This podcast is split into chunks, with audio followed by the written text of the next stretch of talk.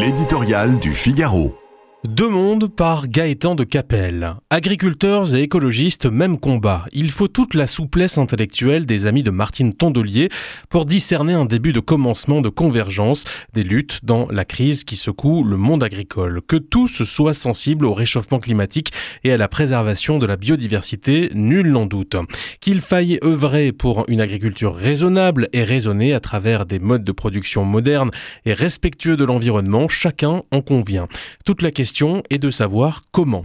La genèse, le déroulement et la conclusion du conflit confirment, si besoin était, l'existence de deux mondes parallèles. Pendant que l'un se grise de grands discours sur la fin du monde, l'autre se démène sur son tracteur pour vivre de son métier. Il ne suffit pas de se prévaloir d'un grand-père paysan ni d'avoir passé des vacances à la campagne pour prétendre dessiner l'agriculture de demain. Surtout lorsque, derrière le paravent de la préservation de la planète, se cache un autre projet politique prônant la décroissance, combattant l'économie de marché et rejetant l'innovation technologique. Drôle d'idéologie que celle qui interdit de stocker l'eau lorsque la France se noie, qui préfère sacrifier des récoltes que les protéger avec les mêmes produits phytosanitaires utilisés partout ailleurs, qui héroïse les délinquants faucheurs d'OGM et qui fait la police des fossés, qu'aucun contrôle, aucune restriction ne parvient jamais à rassasier.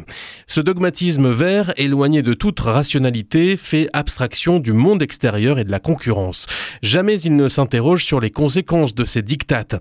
Elles se lisent, hélas, autant dans notre perte de souveraineté alimentaire que dans la dégradation des revenus d'une partie des paysans et dans ce sentiment d'abandon qu'ils expriment en ce moment.